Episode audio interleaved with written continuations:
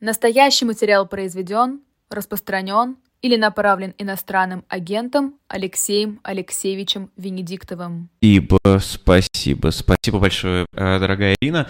А скажи, пожалуйста, Василий, нам поможет какой-нибудь перезагрузкой чего-нибудь? Нет?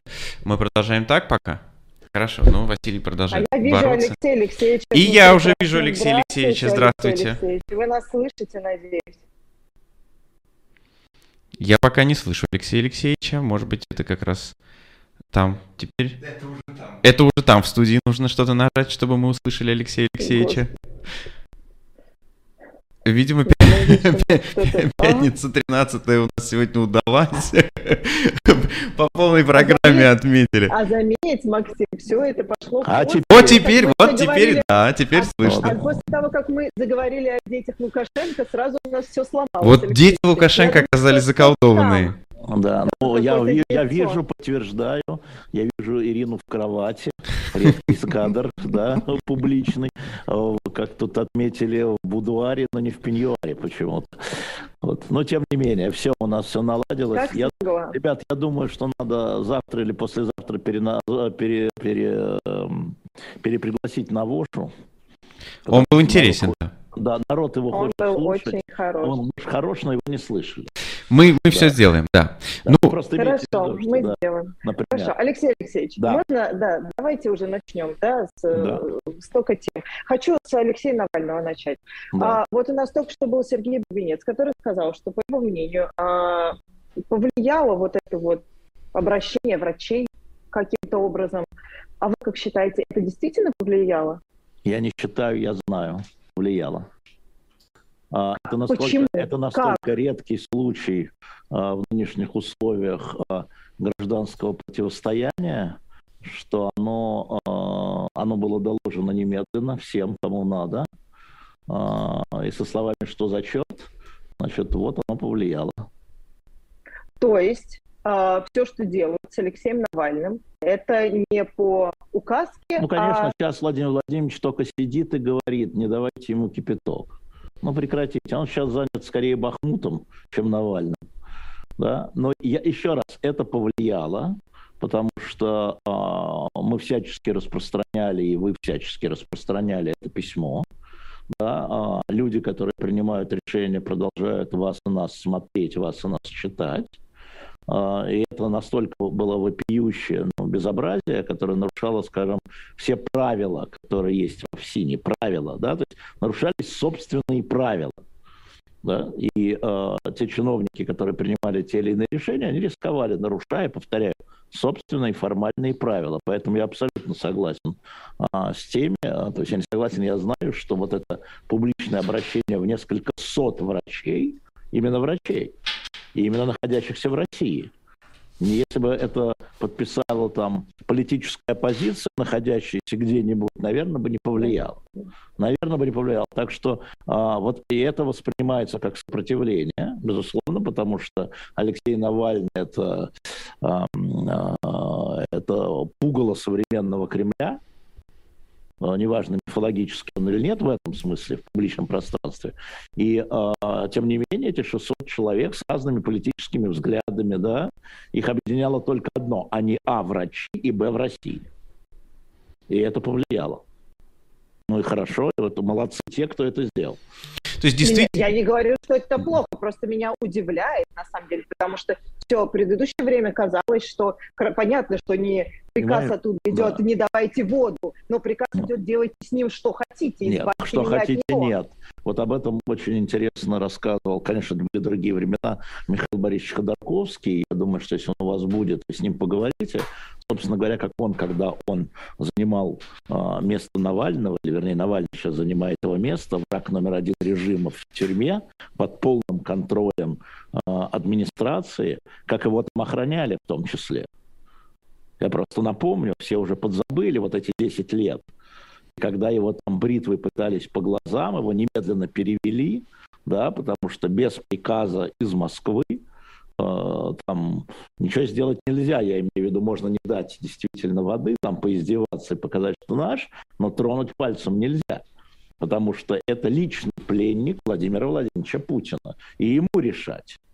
Как там, помните, Герин говорил гестаповцам, в моем штабе я решаю, кто у нас еврей, кто не еврей. Вот э, это все понимают, начиная от там, э, не знаю, лейтенантов и старшины, заканчивая генералами, начальниками того той самой колонии, что это личный пленник Владимира Путина. Да, и, то есть до какой-то можно, но уморить не дадут. Нет, ну, то есть он, он нужен ему живым? Он нужен ему живым, конечно. А что вы считаете, что устроить несчастный случай в исправительной колонии сложнее, чем отравить э, человека там в Омске, Томске или где там это было? Конечно, легче. Пьяная драка. Конечно, легче. Алексей Алексеевич, означает ли, что до сих пор цеховая солидарность, выраженная документально, это мощный инструмент? Да, но мощный. В чем мы будем измерять мощность, да? Не в амперах ли. А, это инструмент а, в зоне общественного мнения. Нам не до того, а вы нам... Это, это всегда было в Кремле, всегда с 2000 года и даже, может быть, с 98-го. У нас тут, понимаешь, а, Бахмут, Солидар, а, слева, значит, французские танки и американские Брэдли справа, а вы нам вот это подкидываете. Еще нам этого не хватало. А кто дал команду? Uh-huh. Да? Не отвлекайте нас. Смысл в этом. Не отвлекайте нас от главного.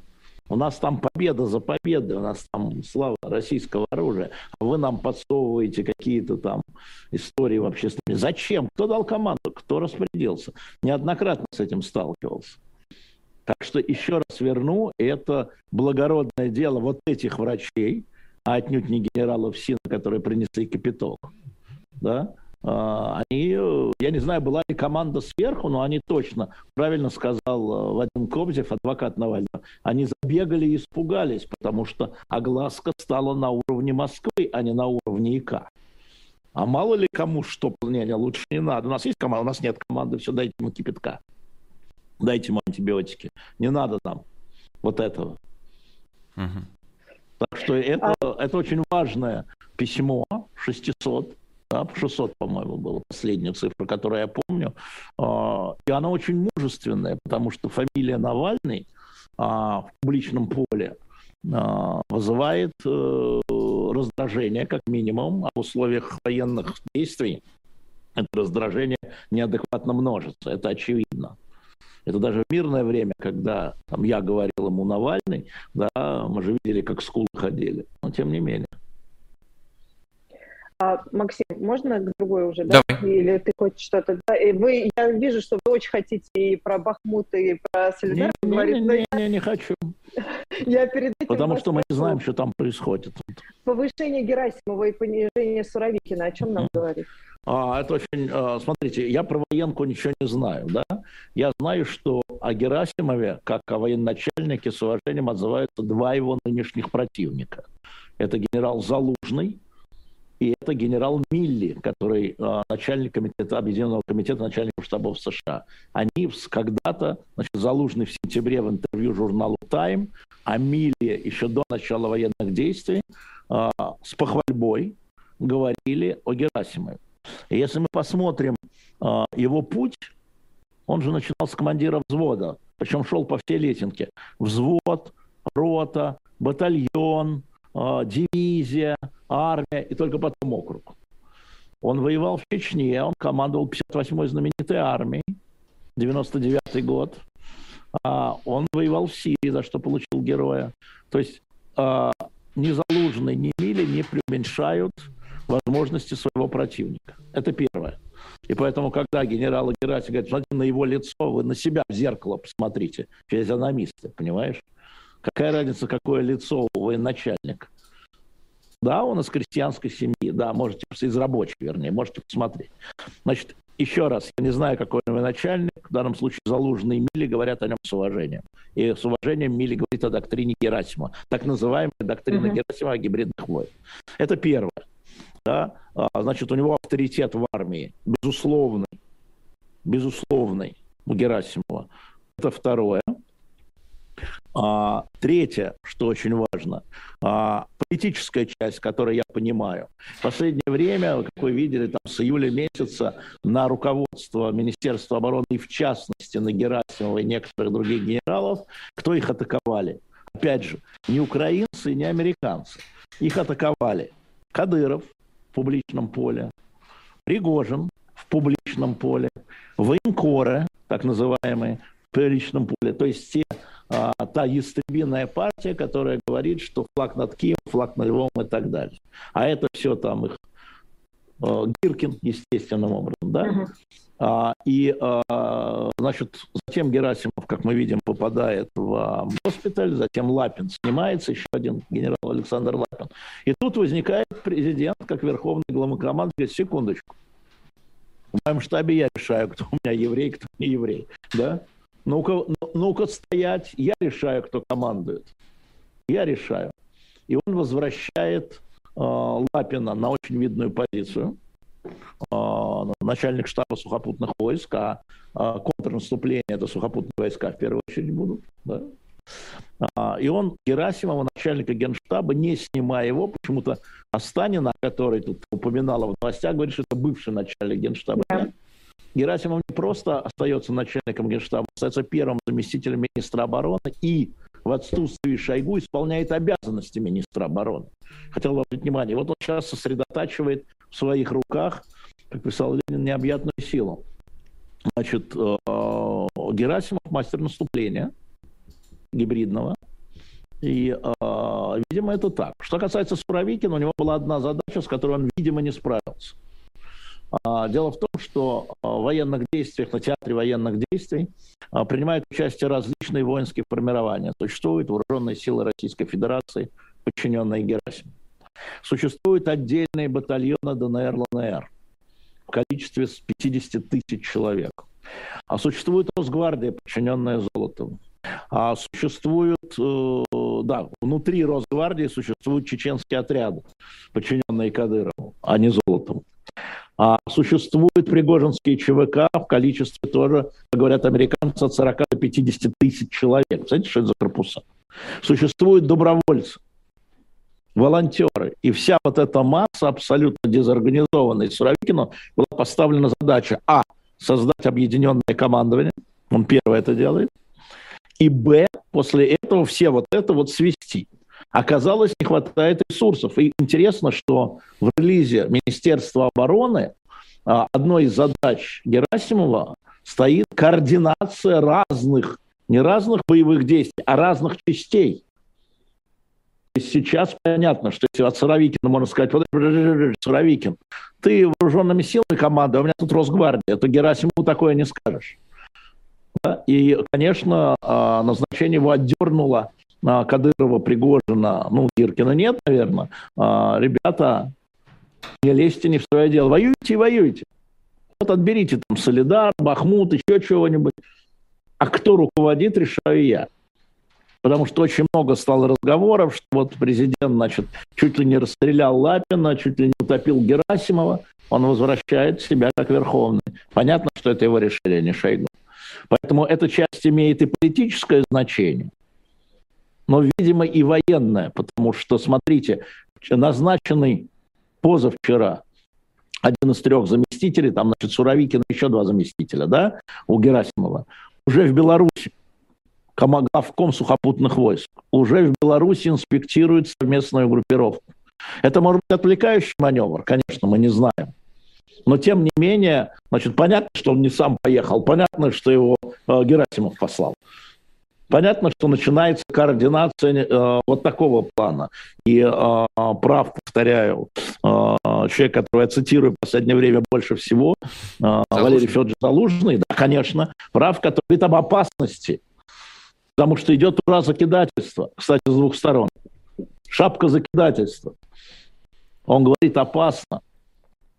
И это тоже важная история. И это не просто назад. И внутри Герасимов абсолютно лояльный человек. Он мой сверстник, ему 67.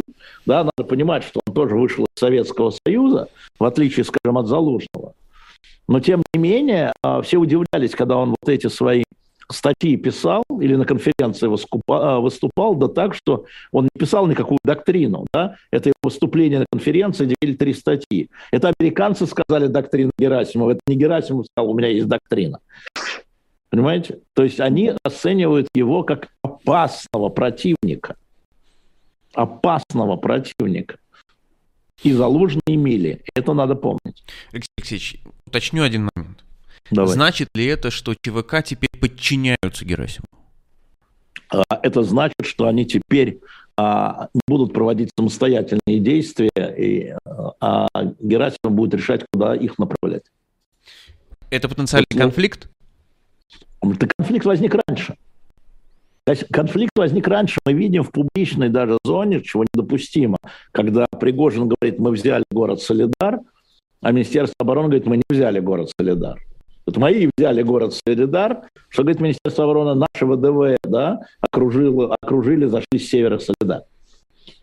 Мы видим этот конфликт в публичной зоне, как раз Герасимов должен привести к единому знаменателю. Я абсолютно в этом уверен, потому что а, Путин, я всегда говорил, фанат контроля.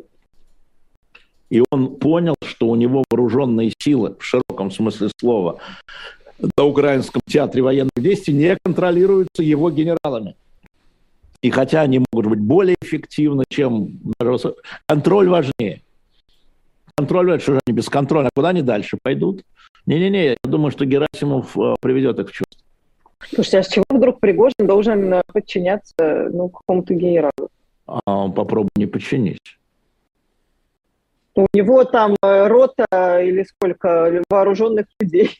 У него 40-50 тысяч человек.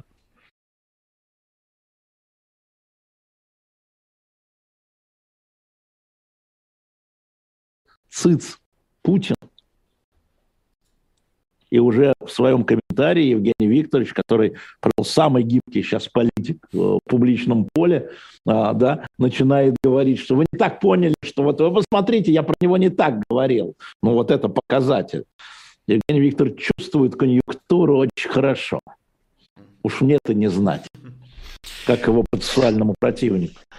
Алексей Алексеевич, э, не знаю, видели ли вы материал Foreign Affairs, э, который написал о том, какой войне готовиться Западу нужно, и, э, да, в... конечно, я вчера это с Пастуховым обсуждал. Вот, и там, да. и там, в общем, вывод, что это очень надолго может быть. это том... одна из опций. Да, вот, а вот насколько... как раз, да, да, я как раз с сайта э, Эхо, и всем рекомендую зайти на сайт Эхо и прочитать, и вчера уже рекомендовал. А, смотри, они рассматривают опцию, о которой вообще а, стороны предпочитают не говорить. Об этом не предпочитает не говорить ни Украина, ни Россия – а, ни западные лидеры. Вообще. Что делают сейчас все? Сейчас все а, ведутся на сегодняшний день. Вот сегодня Солидар, все говорят о Солидаре. Вот сегодня сменили, значит, Суровикина на Герасимова, все говорят о Герасимове. А дальше-то что? И вот очень мало таких э, тинктенков, которые обсуждают, какие возможны развилки. Развилка номер один – это чья-то победа. Дальше кодифицируется. Что такое победа? Для украинцев победа, как они сейчас говорят, это граница 91 года, включая Крым. Да, возвращение. А, как вчера довольно неудачно а, Пастухова напомнили, что он сказал реоккупация. Реоккупация. Реоккупация. Да. Он поправил потом, деоккупация. Значит, победа для украинцев 91 год. Победа для России, мы говорим о военной, да? Победа для России – это четыре э, новых территории, значит, Запорожская, Херсонская, э, соответственно, Донецкая. Путин еще раз напомнил на заседании правительства. Он сказал Херсонщина, кстати, между прочим, Запорожье и Херсонщина. А, значит, а, эти вещи пока ни те, ни другие не видятся как достижимые в ближайшее время. Да? А, значит, война ресурсов. Что тогда? Значит, ни победы с точки зрения одной из сторон, а, и ни военных действий. Тогда что? Если линия фронта замерзла, или не фронта, там, соприкосновения. Тогда что? Вот это Foreign Affairs разбирает. И что делать в этой истории Запада? Что делать России с Украиной, понятно, стоять напротив друг друга и постреливать. Это уже мы говорили про корейскую 38-ю параллель, или, как правильно в, этом же, в этой же статье нам напомнили, я это забыл, линии разъединения между Израилем и Синией, uh-huh. внутри которой находятся миротворцы. Из Нигерии, сейчас из Японии, из Казахстана. Вот там вот на Голанах находятся вот эти миротворцы. Да? И, что, и что дальше? И вот это что дальше, а, сразу получаешь ответку, на какой срок? Да? То есть они, Foreign Affairs, сделали замечательную журналистскую работу, видимо, редакционная статья не нашего автора, они поставили вопросы, на которых нет ответа. И которые неприятно слышать ни той, ни другой стороне. Никому неприятно слышать. И нам с Пастуховым вчера тоже было неприятно это слышать, мы поругались. Что он не хотел на это отвечать. Вот. А, я его вытянул. А, но тем не менее, но тем не менее, потому что все уходят, а что возьмут Солидар, не возьмут Солидар. Что меняет Солидар? А, возьмут Херсон, не возьмут Херсон. Что поменял Херсон? Что поменял Херсон? Сначала взятый, потом отдатый. Я напомню, что в Корейскую э, войну город Сеул четыре раза переходил из рук в руки, столица Южной Кореи, а Пхеньян два раза переходил из рук в руки. Да? То есть это вот э, у всех оптика на сегодняшний день. Я понимаю, почему это. Я понимаю, почему это. Но политики должны думать дальше, и об этом напоминает Foreign Affairs. Но про ответа нет, нет правильного ответа. Нет правильного в Кремле, вероятно, в Кремле, вероятно, думают, что к 2024 году все закончится, раз, как пишет коммерсант, там уже начали подготовку к президентским выборам. Нет, смотри, а, значит, про президентские выборы, ну, а, на самом деле не имеет значения, будут они или нет. Значит, Путин, если здоровье позволяет, остается первым лицом вне зависимости. Или переизбирается, или в связи с военным положением выборы откладываются по закону, по Конституции. Да? А, не имеет значения. Это все белый шум. На сегодняшний день точно белый шум. Вот если он не выдвигается, если выбор есть, а он не выдвигается и ставит замену, вот тогда это стоит говорить, о чем это он. Но э, он все равно первое лицо неважно, как его называют, патриархом, председателем э, со, этого самого госсовета, да-да, неважно, председатель Конституционного суда, неважно, он, если он дееспособен, он остается первым лицом. Поэтому для меня выбор 24 года просто ну, ни о чем. Сейчас точно ни о чем. И можно их проводить, а можно законно их не проводить. У нас в четырех областях военное положение. Или не у нас, ну, в тех областях, которые объявлены, да, а, и еще, может быть, объявлены... А если в нескольких областях объявлены? Федеральные выборы не проводятся. Но у нас на это есть свои клишесы, которые трактуют, что проводятся или не проводятся. Вот э, некому задать вопросов. Нет журналистов, которые могут подойти к Лишесу и спросить, слушай, суд, понимаете, это вот эта история. Вы посмотрите, кому вчера Мишустин вручал журналистские награды э, за 22 год. Ну, военным, корреспондентам, военным корреспондентам и, и Андрею слава, Малахову. И, слава богу, хоть мир Андрей Малахов, да. А, вот, поэтому на самом деле это не имеет значения, да, а, вот эти выборы, э, эти подготовки к выборам, ну, правда, не имеет значения. А, единственный вопрос, если они будут, выставит ли кто-нибудь от этого крайнего правого крыла и зарегистрирует, чтобы посчитать голоса. Повторяю, какого-нибудь там Рогозина или еще кого-нибудь. Вот, вот это большой вопрос. А, я бы сейчас вообще на выборы не обращал внимания. А, на самом, на самом деле очень важное событие, с моей точки зрения, это решение значит, французов в первую очередь, потом американцев, поляков, видимо, и англичан, поставить а, легкие танки.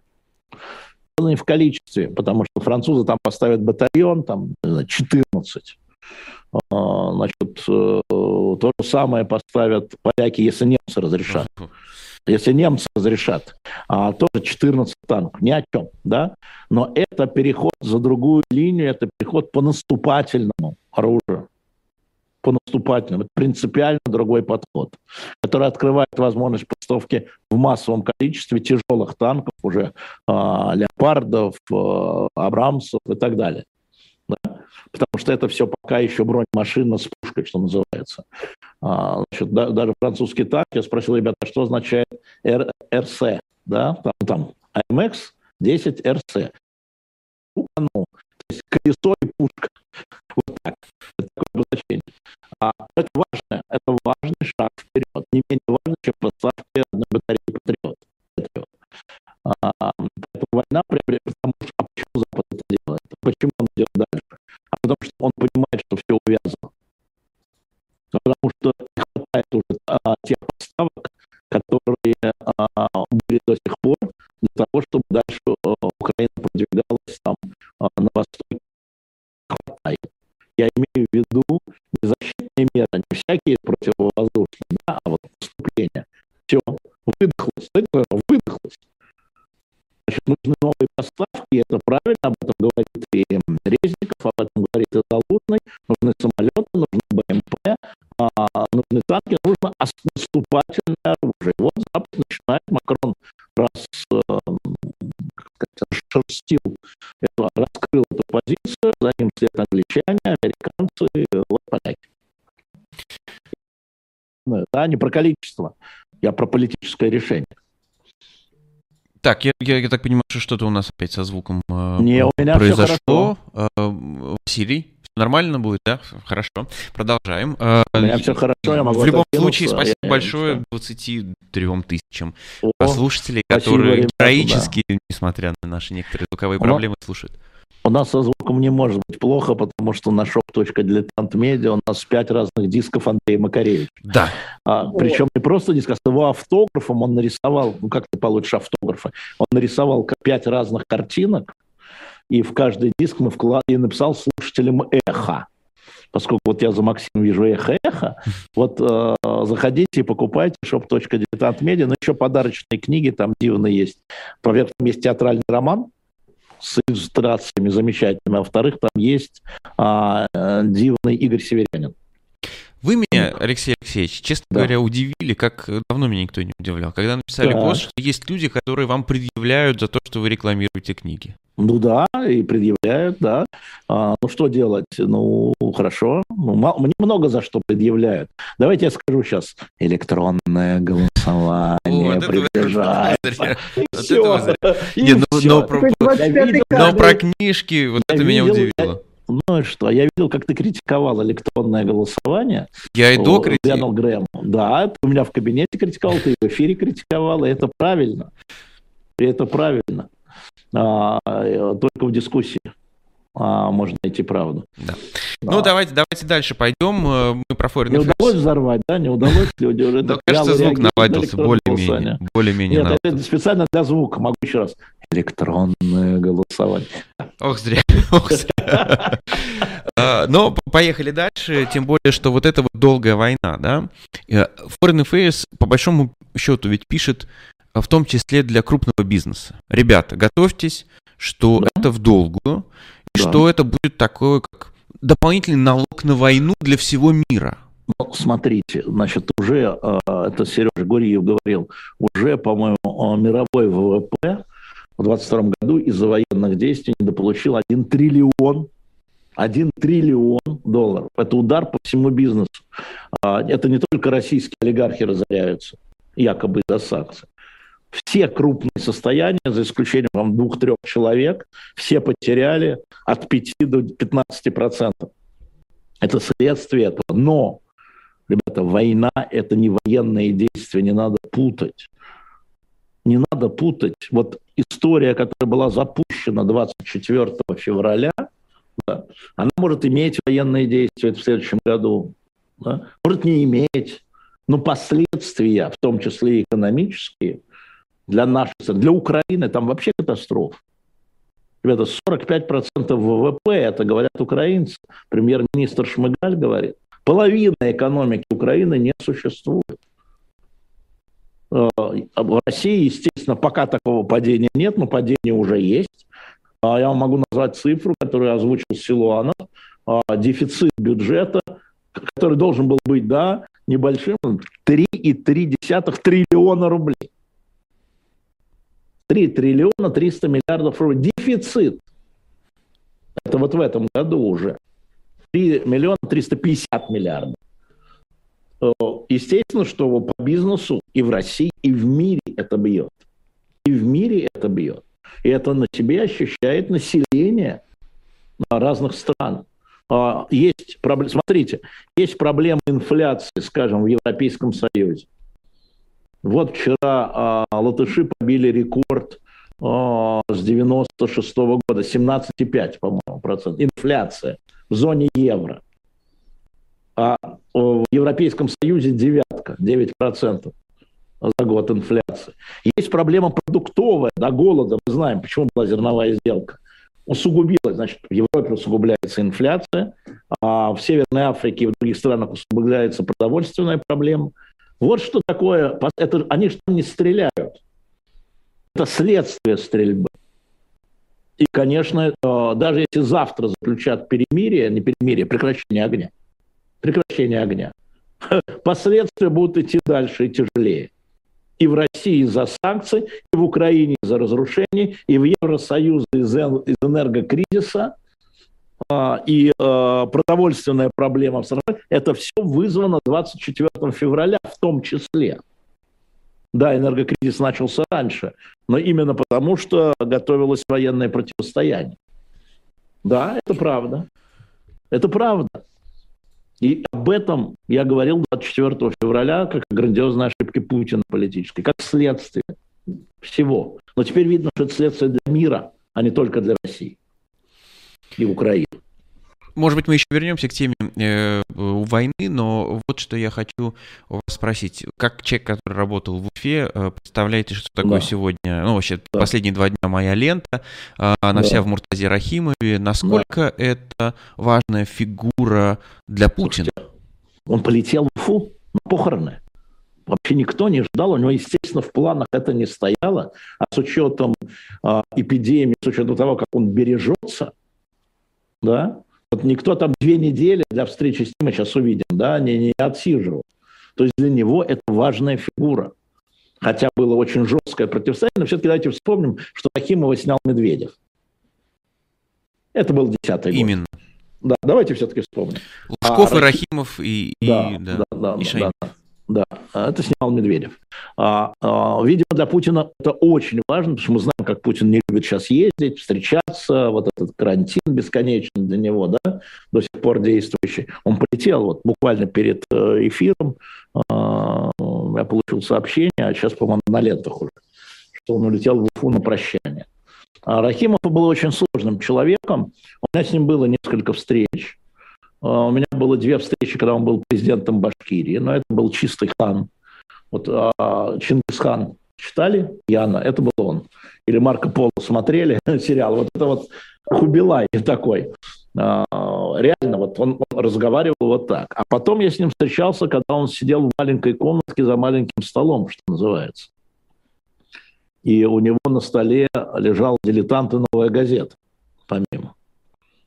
Он не просто это положил перед моим приходом, он говорил, что он слушает «Эхо Москвы», что у нас правильные аналитики, что мы правильно относимся к национальному вопросу. Я говорю, как правильно? Он говорит, осторожно. Правильно? Это осторожно. У него, собственно, скандал был за Медведева. И, кстати, с Кириенко, который в то время, по-моему, был руководителем Приволжского округа, постпредом. Там же как раз в этот момент э, шла реформа Фурсенко и э, русский язык как обязательный в Башкирии. А, он очень сложная фигура, я думаю, что какой-нибудь человек типа Миши Фишмана должен о нем книгу написать. Не, не, не, не, не, да-да-да, человек, который многосторонний, внимательно посмотрит. Он заслуживает книги. Я напомню, он был президентом Башкортостана или Башкирии с 93 по 10 год. С 93-го. Очень сложная, очень крупная фигура. Безусловно, коррупционная семейно. Ну, безусловно. И э, коррупция – это часть российской власти, и, и она тоже должна быть отражена. А, но в любом случае, меня, конечно, поразило, когда я уже приехал, я приехал тогда к президенту Башкирии, который его сменил. Хамитов. А, да, и мне все кругом, вокруг, и мы с ним сидели, пили мед, пили чай. Я сказал, я пойду сейчас, вот меня позвал, соответственно, Муртаза, ты что? Ты зачем? Ты знаешь, он окружен ФСБ. Да нет, я не против, но он же окружен ФСБшниками. Ты что, доложит немедленно? Я говорю, и что? Как и, и вышел. что? И потом, когда я вышел, мне говорили, не надо, не надо, не надо, не надо. Разные люди из разных. Я говорю, что значит не надо? Бывший президент. Смеетесь, что ли? 17 лет возглавлял Башкортостан. Как я могу понять, что... Я пошел, естественно, естественным образом. Такая фигура, требующая своего биографа. Э, я отдельно могу сказать, что здесь... Ну, э, да, поехали дальше. Вы знаете, кстати, нам надо сказать с вами о том, что э, как раз вопросы колонизации да. будут обсуждаться в Праге 27 Ох, числа. Готовлюсь. Да, 27 числа в Праге. Ну, вы знаете, я говорю нашим зрителям, что я не могу проводить дилетантские чтения в России. Закон мне запрещает заниматься просветительской и преподавательской деятельностью как иноагенту. А, и, но мы проводили значит, э, с э, Максимом в Берлине, а затем в Праге 27 числа января вечером в 19.30, по-моему, 19, а, колонизация Сибири. Мы готовим номер, а, мы готовим номер дилетанта по этому поводу. Там начать и кончить, что называется. То есть я сейчас погрузился в это довольно... Я же буду читать историческую лекцию, конечно, будет политическая история. Но так что билеты там на сайте каком, Максим? Да можно на сайт Эхо зайти, там все наши встречи собраны, да, и да, да, там да. можно купить Так билет. что и потом я отвечаю на вопросы. И сразу хочу сказать, что в конце февраля у меня будет в Казахстане тоже лекция. Я еще не решил, я не успею, боюсь, подготовиться к колонизации Средней Азии и Казахстана. А, вот. Но, может быть, я там колонизацию Сибири тоже прочитаю, а все остальные поймут. Завидую вам, потому что как раз э, колонизация Центральной Азии моя любимая вести? тема. А что, ты приедешь и будешь вести? Ну, а пока... ну надо, надо будет до Казахстана добраться с удовольствием. Да. Ну вот в Праге 27 января, кстати, сразу скажу, что а, значит, у меня 26 и 27 интервью с министром иностранных дел Чехии, как и обещали, они заканчивают это. И у нас сейчас два запроса лежит, в принципе, благодушные ответы, но просто даты. А затем министр иностранных дел Швеции, который перехватывает повестку Евросоюза, председательства, и затем, видимо, французы видимо, француза. Ну, вообще про тему колонизации э, да. и деколонизации. Насколько, на ваш взгляд, она сегодня э, актуализировалась как политическая повестка у всех лагерей? Я отвечу тебе, потому что во многом и многие наблюдатели считают, что э, специальная военная операция – это колониальная война. И что Украина ведет антиколониальную борьбу. Смотри опять Владимир Борисович Пастухов. Поэтому это актуально. Это актуально, это не игра в термины. И я как раз хочу отмыть эти термины, отмазать их и э, по сути посмотреть. И мы, когда готовим номер э, сейчас э, по Сибири, по Сибири, мы вдруг столкнулись с тем, что как-то кусками похоже на колонизацию Дикого Запада американского. Кусками. Это удивительно. Вот мы с Алешей Дурново, который делает этот номер, он ведет его, да, подождите, а вот, а это, а это, подождите секундочку, а это, да, и тоже это была ли колонизация Дикого Запада или просто завоевание. Ну, в общем, поговорим. Угу. Есть о чем поговорить, осталось немного, две недели. Ровно через две недели пятницу 27-го, а не 13 вечером в Праге. Так что буду рад вас видеть. Это получается, я утром я в пятницу отведу и прыгну в поезд к вам. Хорошо. А я, а я утром интервью с министром отведу и прыгну к вам. Договорились. Ну, э, продолжаем э, дальше по тем темам, которые как раз э, сегодня происходят. Было сказано уже об Алексее Навальном, но мы как будто бы, да, забываем о том, что понятно, что Алексей Навальный самый известный, самый яркий политик, но тем не менее этапировали Яшина, а, да? Продолжается а, процесс, ну не процесс еще, да, еще только идет к суду над Карамурдой. Как это... Могу сказать, что в марте ожидается суд над Евгением Ройзманом. Уже закон, закончилось, э, как сказать, предварительное расследование, и сейчас будет знакомиться с делом. Безумное количество томов, 24 что ли, и в марте ожидается суд. Насколько э, вот по делу Крамурзы э, стоит ждать на, э, в общем, такого же сценария, как Поешин? А, ну, а, формально да, конечно. А, это Крамурза – это отдельный, отдельный кейс, потому что Крамурзе никогда и никто не простит дело Магнитского. Володя Крамурза был главным лоббистом в американском конгрессе вместе с сенатором Маккейном в деле Магнитского, который вводил первые такие санкции да, против российских чиновников. Акт Магнитского так называется. Да, акт Магнитского, принятый Конгрессом. А, это так. Значит, здесь есть, безусловно, с Карамурзой. Вот если Яшин, Навальный – это люди, которые могли бы вывести людей на улицу, и понятно, почему их надо изолировать с точки зрения власти, да. А, они яркие, они во многом любимые, да, они умеют разговаривать с людьми и так далее. Это Володя Кармурза очень эм, эффективный лоббист в западных парламентах. Я напомню, что он британский гражданин, а британский подан, за что, собственно, его не допустили на выборы. А, вот. И, а, и, это, и там стоит значительное число мести за дело Магнитского, потому что прокурорские в первую очередь да, попали под это дело и так далее. Поэтому ничего хорошего я в этом деле не вижу в исходе этого дела. А вообще, если говорить о репрессивной активности власти, и, вот, как будто бы по информационному полю есть не то чтобы затишье, но перестало усиливаться давление. Или не так? А, это не так, потому что принимаются а, законодательные акты новые. А, вот с 1 декабря, да, что касается иноагентов, например, запрет на профессиональную деятельность, ну, запрет на профессии, грубо говоря, у меня, во всяком случае. Не только у меня. Это раз. А во-вторых, мы видим новые предложения, которые поступают, часть они акцептируют, часть нет. Вот сегодня предложение Володина конфисковать э, имущество тех, кто уехал и продолжает критиковать российскую власть, и уже а, в общем-то, оппонент Володина, господин Клишес, говорит о том, что да, это можно, только нужно тогда внести новую статью в Уголовный кодекс. Ну да, внесем, что за проблема.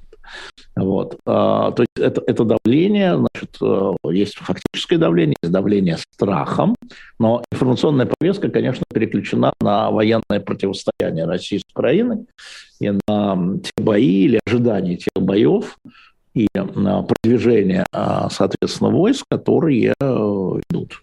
Информационная повестка ушла туда. Я говорю, что менеджируют наиболее яркие моменты. Ир? Нет, давление не стихло, оно усиливается, безусловно. Ну, надо сказать, что бывают отдельные какие-то случаи, где, скажем, вчера, а, вернее, вчера, неделю назад началось наступление на яблоко. Ну, единственная антивоенная партия, да, которая еще сохраняется и публично об этом заявляет, извините, и там против бывшего руководителя «Яблока» значит, имели Слонова и протокол против Бориса Вишневского протокол, но Борису Вишневскому вчера суд вернул дело обратно в полицию или в прокуратуру а, под предлогом того, что Вишневского не ознакомились с ним. То есть уже в наглую, да, да ничего, узнаете, когда за вами придут. Да? Даже с протоколом не ознакомили. Но, тем не менее, суд вернул. Есть какие-то случаи, где суд снимает обвинения с, а, по дискредитации или по фейку, по дискредитации в основном. А в провинции такие суды есть, и мы отмечаем. Но это значит, что дела-то идут. И вот история с Ройзманом, который э, все думали, что оно затихло, нет, оно идет в суд, дело идет в суд. Алексей как вы иногда говорите, а вас это удивляет? Наверное, это как раз то, что происходит с яблоком, не удивляет. Удивляет как раз то, почему это происходит вот такими темпами, и, и почему это делается вот как-то так, как будто бы осторожно, как будто щупают. Это для, чего, для чего яблоко нужно режиму? Ну, яблоко уже давно не нужно режиму. Так, а почему а, тогда это, это, это, это очевидно. А, будет. Потому что сейчас а, цели совсем другие. Еще раз, цели сейчас а, это военная операция. Цели сейчас это восстановить престиж а даже не военных, политической власти, которая там сначала э, захватила там 20% территории Украины, а потом вынуждена была отдать половину из половины. Да? Вот главная цель сейчас какая. А, а Яблоко сейчас не представляет. Вот Навальный представлял угрозу. Почему? Потому что он мог вывести людей на улицу. Яшин представлял угрозу. Почему? Потому что он мог вывести, он был избранный, он, он, он был с мандатом, понимаете, ему народ дал мандат. Понятно. А, Карамурза представляет угрозу. Почему? Потому что он влиятельный человек в парламентах, ну и так далее, да, еще отомстить. А яблоко не представляет угрозы, потому что даже несмотря на то, что она действительно, я потом после Явлинского перепроверил, действительно в тех округах в Москве, где яблоко выставилось на муниципальных выборах, она получила 16%. Это ого как. В Петербурге несколько депутатов законодательного собрания. Да, да, да, избираются, да. Но пока это не критично, это не угроза вот э, немедленная. Но мы им пока, на всякий случай, значит, Слобунов, бывший руководитель, Вишневский, депутат, да? Слушайте, там сидят не идиоты, давайте вот карту вытащим. Не-не-не-не-не. Вас предупреждаем. Умерьте свою публичную активность. А это тоже выдавливание, может быть? Ну, выдавливание а, – это удавливание, а не выдавливание. А, понимаешь, я думаю, что наши эфиры с Явлинским добавили туда, к сожалению, да, потому что а, публично и громко. Публично и громко. Главная ответственность за это он возлагает публично на Путина. И я напомню, что все кандидаты в депутаты разных уровней Яблока должны были подписать декларацию, манифест о том, что это война, слово было сказано, и до Путина, да, и это а, война нечестная, несправедливая по отношению к Украине. Ну, куда дальше? Алексей Алексеевич, еще одна э, тема на стыке. Можно, Ир? Или ты, Ир? Давай, давай. Можно я, пожалуйста, э, хоть коротко, одну вещь. Во-первых, мы же с вами друзей не бросаем, и раз вы по Евгению Ройзману сказали, отправлю я вас к Дмитрию Кользеву в Телеграм, посмотрите, пожалуйста, как можно помочь фонду Евгения Ройзмана, который продолжает работать, хотя, да, как мы знаем, Евгений есть, Ройзман... Я тоже, я тоже собираюсь это распространить, потому что, конечно, душой фонда а, помощи прежде всего, конечно, вот этим был детям со страшными болезнями.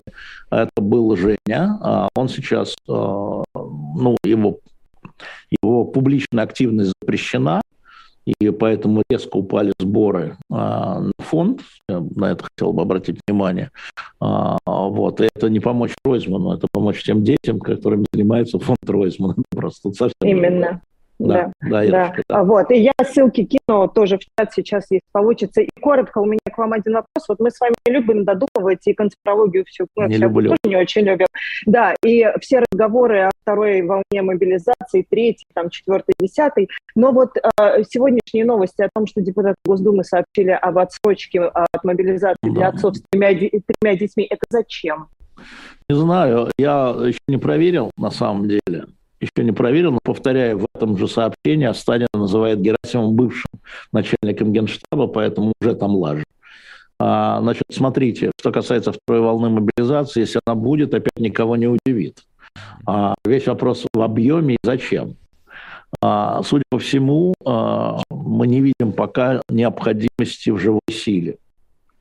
Мы видим необходимость в среднем корпусе офицерском необходимой живой силе пока нет. Ну, после той волны ее нет. Еще 150 тысяч резервистов находятся на обучении там где-то вокруг Урала. Да? И только что закончился призыв, который будет заменять тех, кого можно отправить туда. Да? Угу. Призывники не должны ехать, ну, наверное. Вот. А, и кроме того, надо переработать и перевести, перекормить огромную армию с мобилизацией. Это тоже ресурсов нет.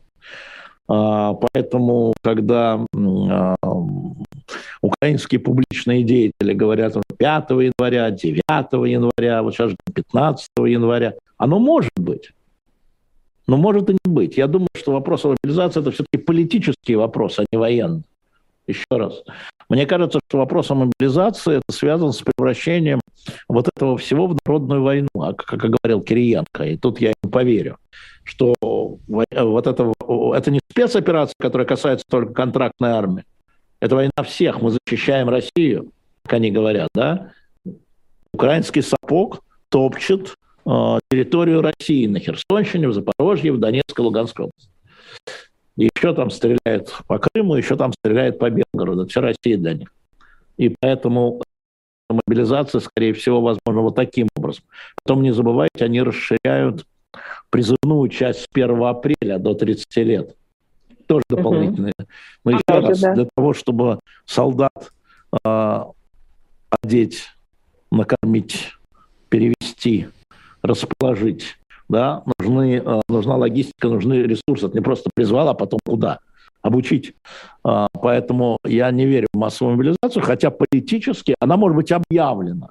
Все, все, мобилизация и все, но вы пока сидите на месте. Вот так. Я, я вижу эту историю таким образом.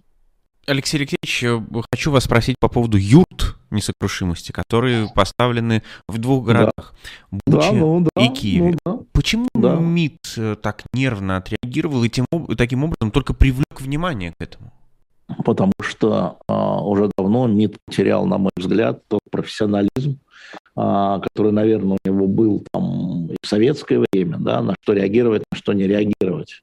А, это, а, напомню, что отношения с Казахстаном очень сложные сейчас, реально сложные. А, по разным мелким вещам мы это видим. И каждый раз, когда нужно возбудить а, внешне, на внешнем контуре какие-то а, болячки, поковырять, МИД в этом принимает активное участие. Мы все видим, Такаев, мы все видим, мы тебя спасли в январе, а ты что делаешь-то? Мы все видим. Это же не Такаев Марина... ставит эту юрту. А история заключается это же в публичном поле. Это мог прийти наш посол и сказать там тихо, ребят, ну вот нехорошо. Да нет, это делается специально и публично, да, а, громогласно. А, танцую яблочку с подходом, вот, с вывертом, да. А, ты думаешь, что в МИДе не знаешь, что не такая ставит? А ты почему своим не запретил? Мы-то своим запрещаем, ты что своим, ты что, не контролируешь, что ли? Вот о чем речь. Это укол такая это не укол никаких, никакому ни МИДу казахскому, никаким ни бизнесменам казахским. Это укол такая. Такаев же говорит, мы э, санкции вводить не будем. Знаете, какая а позиция? А исполнять будем. А исполнять чужие санкции будем. Ага. Ага. Понятно. Ты еще юрты там ставишь. Ага. Ты еще помогаешь, дело не в юртах, ты еще помогать решил. Ага. А нам ты помогать решил? А будешь нефть через нас прокачивать? Хорошо. Мы же за деньги получаем от Казахстана, прокачка нефти. Да? Ну хорошо, на двух стульях. Ну хорошо, но мы тебе будем показывать. Ты такая тут это смотри. Мы видим, вот тебе Захарова скажет. Не Путин, Захарова. То есть в публичном поле. Ну вот как раз по поводу того, кто кого контролирует и кто что допускает. Опять по телевизору уже после Нового года начали говорить о том, что Казахстан следующий. Слушайте, и телевизор уже давно оторвавшаяся пушка. Уже э, э, те люди, которые там говорят, они вообще не знают, что говорить и как. С ними уже никто не работает, сами разбирают. Не до вас. Не до вас. Говорите «мразь», и вас будут смотреть. Говорите, неважно, кто мразь. То он мразь, он мразь, она мразь. Говорите «мразь». Очень хорошо работает. Это, кстати, в пропаганде вообще хорошо работает, в любой. Главное говорить «мразь». Ну, очень хорошо работает. Я как говорю, напоминаю про Даренко, как э, Даренко говорил про Владимира Соловьева «суетливая карлица». У нас сразу всплеск интереса. Понимаешь? А что такого нового сказал? Даренко сказал про Соловьева, это не я. Но это суетливая карлица, теперь слово у каждое седьмое, посмотрите. Но, ну? тем не менее, а, ведь там транслируются еще и позиции по поводу даже не мобилизации, а призыва. Ничего том, там что... не транслируется. Посмотрите, выступает генерал Гурулев, действительно генерал, который, ну, он депутат сейчас в отставке, и говорит, ударить по Франции превентивно раз, и нет фронта. Вы что?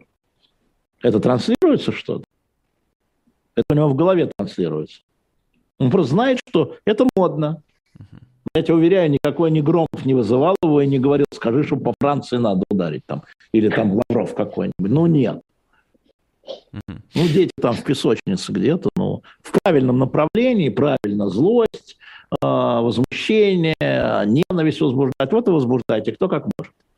Франция. Но... Следующее будет американский радиоактивный пепел. А дальше будем марсиан громить. Ну, все понятно. Но возвращаясь э, к теме как раз э, призыва, а не мобилизации, э, да. новый призыв будет уже проходить по новым правилам. Да, я сказал, это расширение да. будет. Хотя, еще раз, это сказала не Министерство обороны. Песков очень аккуратно, когда его спросили, а, что это тут? Это те же самые Соболев, Гурулев, это бывшие генералы, Каргополов, ныне депутаты. Что сказал Песков? Не туда смотрите. Вот это прерогатива Министерства обороны. Принцип одобрен президентом. Вот как Министерство обороны скажет, так и будет. Но на самом деле там закон надо менять. Закон надо носить поправку закона, если не ошибаюсь. В законе сказано при 28 лет. Ну, внесут, увидим. Это тогда мы увидим, когда закон. Помню, что призыв с 1 апреля. Не так далеко. Да, да, да. А срочники отправленный на линию фронта. Пока... Это, это какой-то психологический барьер или нет? пока а, это продолжение того, что у нас еще спецоперация, а еще не война. Когда, когда будет объявлена война, а, это ограничение снимут, если она будет объявлена официальными. Но э, э, это какой-то психологический момент, почему этого не делается? Это вот я просто помню э, вот этот эффект, когда Потому в Чечне именно... официально да. не воевали срочники, да, а срочники да. там воевали. Какое-то Послушай, имело да, потрясение. Слушай, слушай, я думаю, что это и так, и не так. А на самом деле, еще раз повторяю, что если сложить сейчас все вооруженные силы, у нас сколько называлась цифра? 185 тысяч, да? 185 тысяч, по-моему. 185 тысяч суммарно, без срочников. Я думаю, что генералам не нужны срочники. Им нужен офицерский корпус. Им нужен офицерский корпус, еще раз повторю. Им нужны призывники, которые обладают специальностью. Офицерский корпус средний, да, оказался необходим. Об этом, кстати, американцы пишут, а, и наши говорят. А что ему солдат обучен? Зачем? Который год там, или не год, а там два месяца только находится. Зачем? Это не, нерационально. Им заниматься же надо. Он же отвлекает неумелый солдат. Поэтому а, то, что пропагандисты там трупами закидаем, это понятно, а вот кричат, или наоборот, там другие, а тем, кто воюет, им нужны обученные люди и люди, умеющие командовать. Последняя э, тема, которую успеем, это ковид. Э, и Секунд. То... Да. Нет. Сколько?